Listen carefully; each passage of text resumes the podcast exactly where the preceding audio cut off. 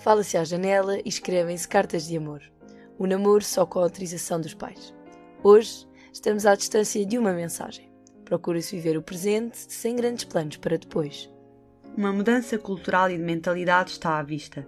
Será que numa sociedade mais receptiva à mudança continuam a ser impostos limites ao amor? Viva! Eu sou a Joana Simões. Eu sou Margarida Alves. Neste Repórter 360 procuramos perceber quais as relações amorosas que continuam a ser estigmatizadas.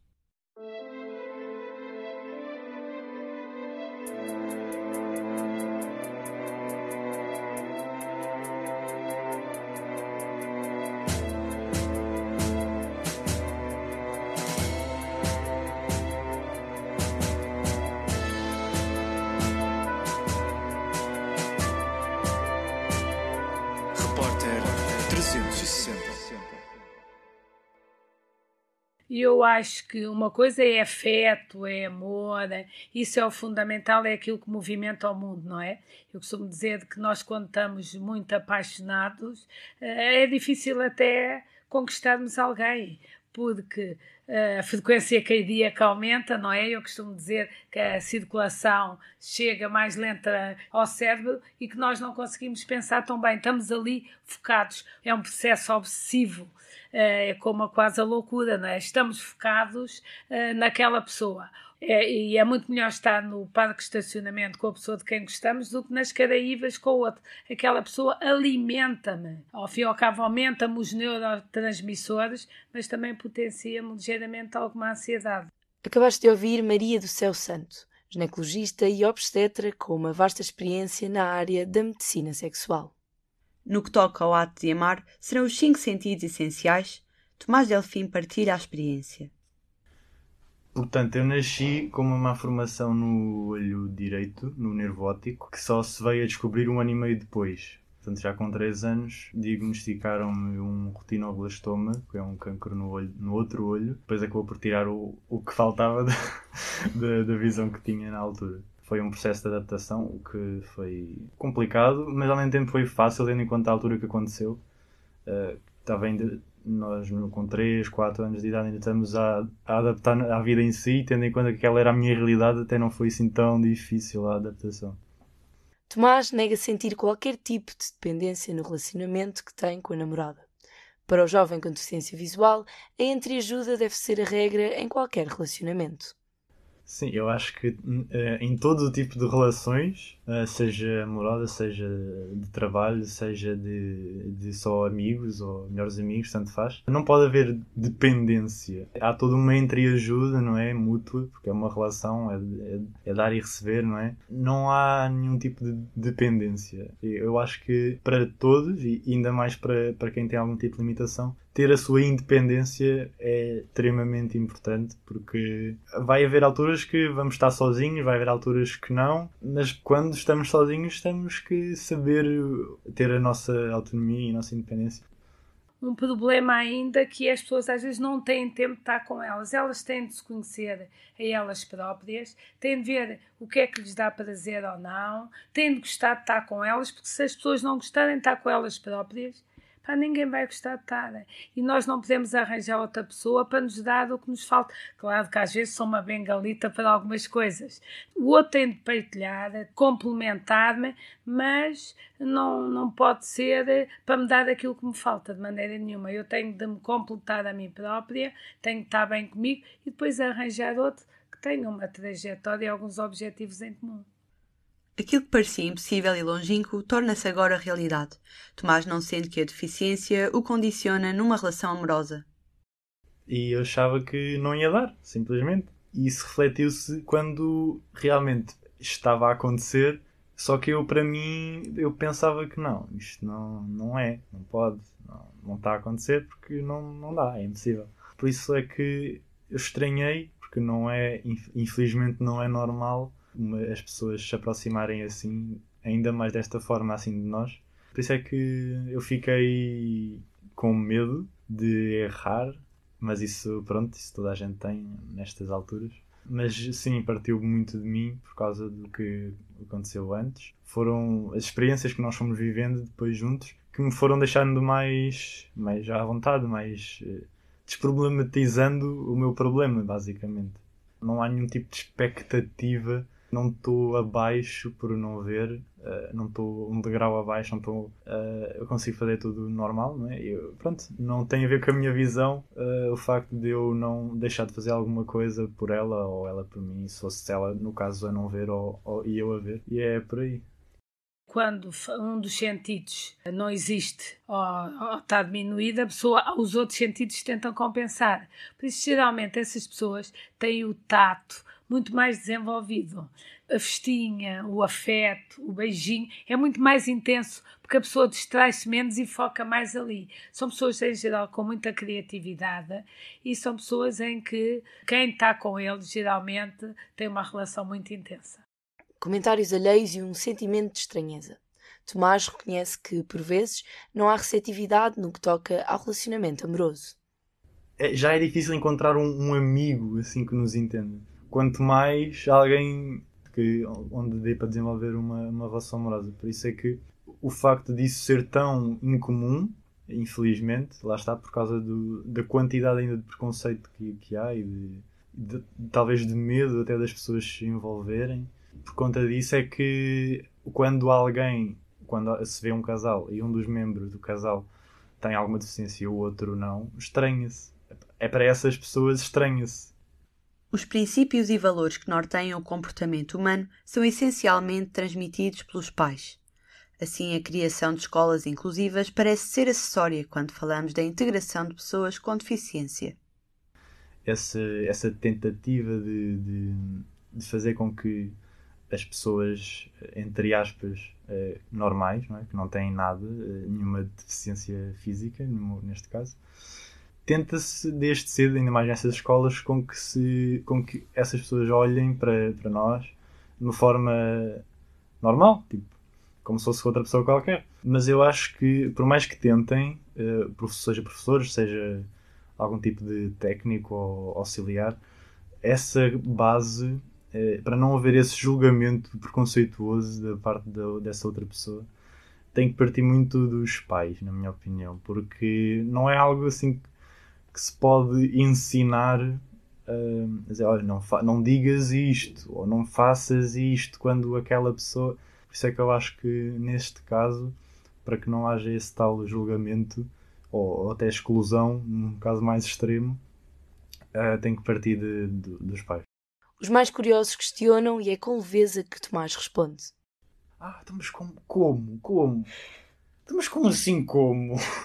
Então, tipo, se apagares a luz, e fechado os olhos. Não, tipo. Acho que é, é, é, um exercício que podem fazer, experimentem. A mim nunca me perguntaram diretamente, mas já sei de histórias de amigos meus que lhe perguntaram muitas vezes. E é tal coisa. Há, há perguntas que se entendem, mas essa não, essa não. É só pensar um bocadinho se a pessoa tiver uma deficiência motora mais grave, mas até tiver o sonho e conseguir ter prazer sexual em várias áreas, poderia-se ajudar a estimular as, algumas zonas do corpo, uh, com massagens, com festinhas, e, e, ser uma massagem até mais sexual. Mas será como é que se vai criar isso ainda na sociedade? Eu também ainda não sei, mas eu por acaso já tenho pensado, porque as pessoas têm problemas, dificuldade nos membros e tudo, mas que sonham e mandamos para onde? Há fisioterapia, há isto, mas tem de ser se calhar mais específica e não, sei, e não há, que eu saiba, ainda ninguém orientado nessa área.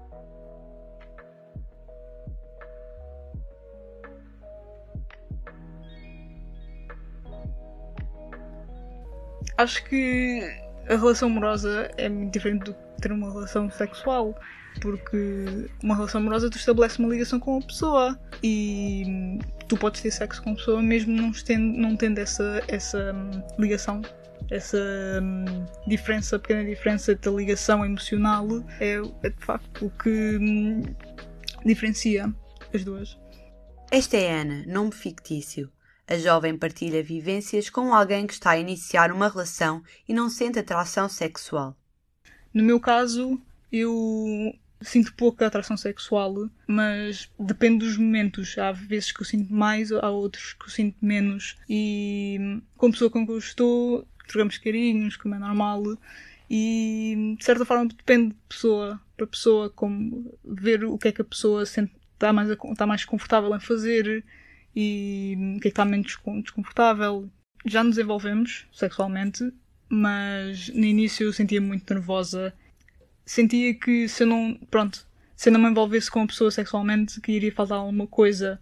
Ah, ele sempre me, pronto, se assegurou que hum, estava tudo bem, estava confortável comigo ser sexual, mas eu sempre hum, pensei, ok, se eu não fizer isto, vai faltar alguma coisa. Estava muito nervosa quando foi a nossa, a nossa primeira vez, mas como eu gosto, eu gosto imenso da pessoa, senti-me mais confortável, mesmo estando nervosa. Foi uma questão de ver aquilo que eu gostava e aquilo que eu não gostava. Mas afinal, o que significa ser assexual? Quando me imaginava uh, a fazer sexo, ficava sempre muito ansiosa e hum, nunca me masturbei também.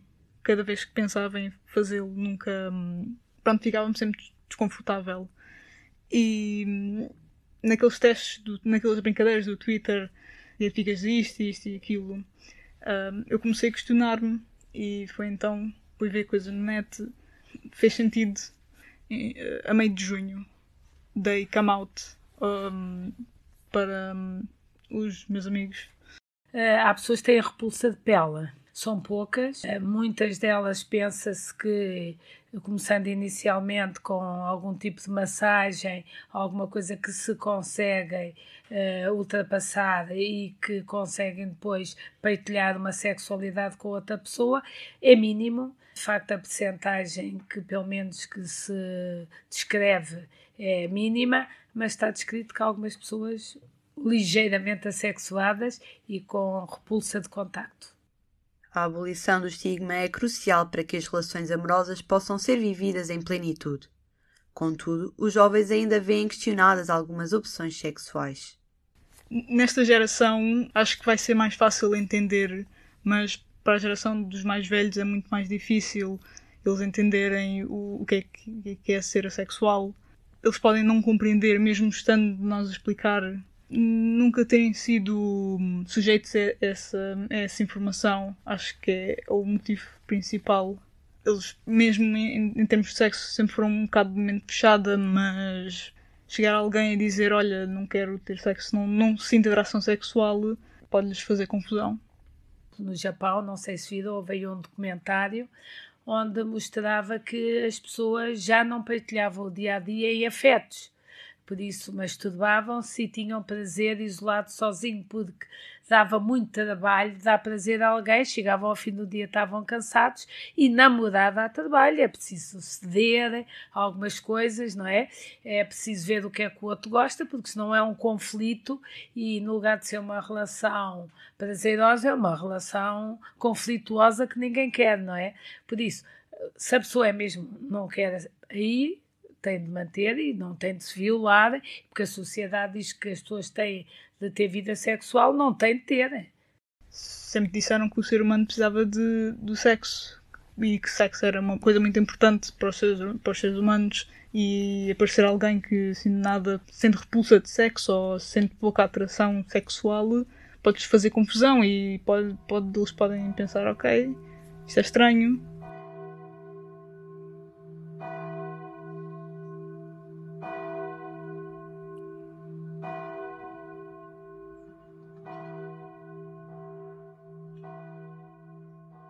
João Pedro Machado cresceu com a crença.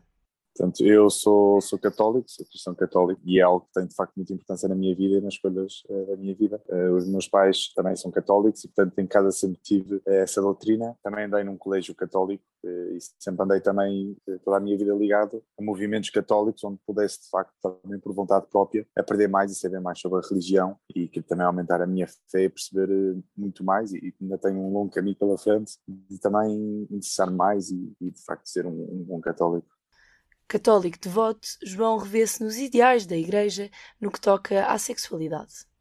Pela Igreja Católica, uh, as relações sexuais uh, são, de certa forma, uh, aprovadas só depois do casamento. Ou seja, o objetivo de um humano da relação sexual é unicamente para criação de uma vida. Portanto, o grande objetivo dos católicos também é, o grande propósito também da minha vida é alcançar o céu, não é? Portanto, se eu quero ir para o céu, tenho que seguir diversas regras, tenho que, mas não são regras que é algo limitado assim, são coisas limitadas, mas que para um católico fazem todo o sentido. Uh, e portanto, se o meu grande propósito é ir para o céu, uh, assim eu tenho que fazer e também com a minha, se tenho uma namorada, tenho que também querer que ela vá para o céu.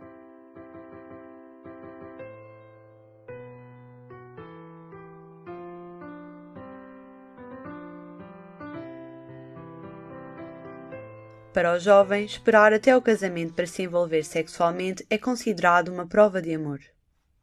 Uh, namoro há quase quatro anos uh, e, e, sim, nós temos desde o início uh, esse propósito. Minha namorada também, também é católica, também tem os mesmos interesses, os mesmos valores que eu e, portanto, desde o início delimitámos que era isto que queríamos para o namoro. E isto, quer dizer, é algo que, que deve e é aberto para os dois e que falamos os dois um com o outro, porque também acho que tem que ser algo que deva ser falado e, debatido no início. Uh, se aqui ainda sou, sou jovem, estou ainda longe de casar e nem sei se, se é com a minha namorada ou não que um dia ia casar, mas que por enquanto faço por isso e que é a pessoa que hoje em dia vejo que um dia me possa casar, ela, e portanto procuro ir trabalhando várias coisas uh, e procuramos os dois trabalhar várias, várias coisas. E sabemos que uh, a nossa relação sexual uh, será propícia só para a criação de vida, a criação de filhos e que esses filhos também vão para o céu e que somos sempre uma família unida da religião isto de guardar a castidade e guardar a relação sexual até ao casamento é uma prova de amor. Porque, de facto, a tentação vem, de facto, é uma coisa que,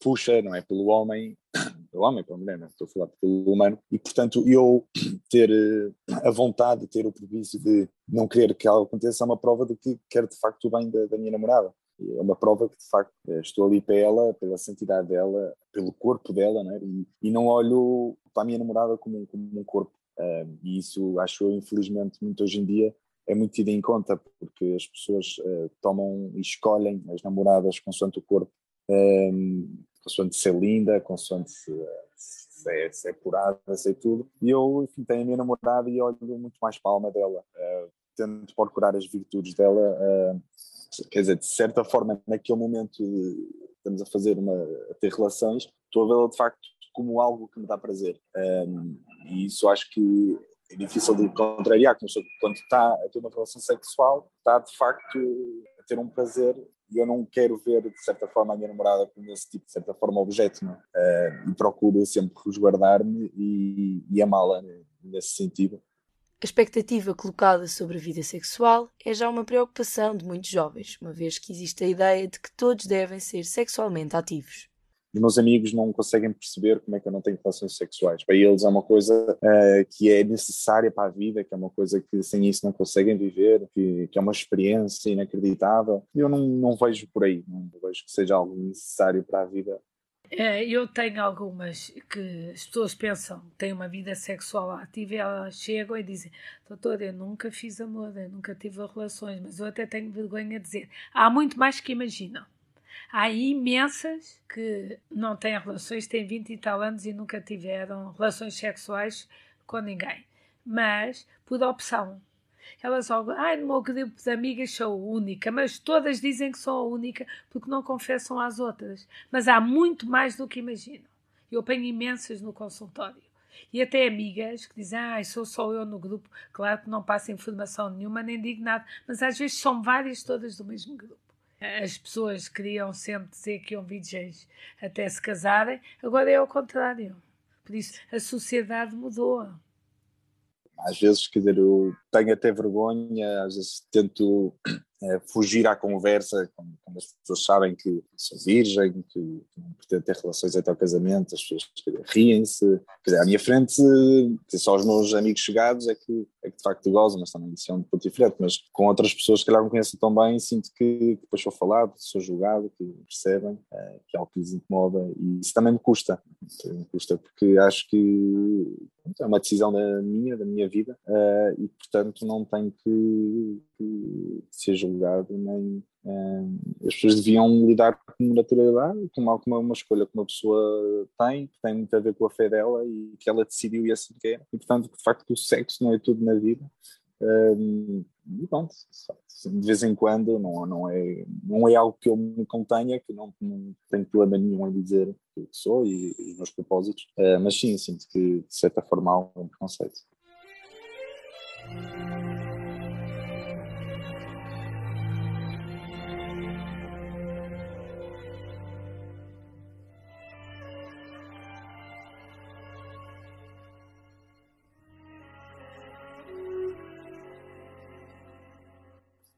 O ato de nos três jovens, que deixam agora uma mensagem para aqueles cujas relações são constantemente postas à prova.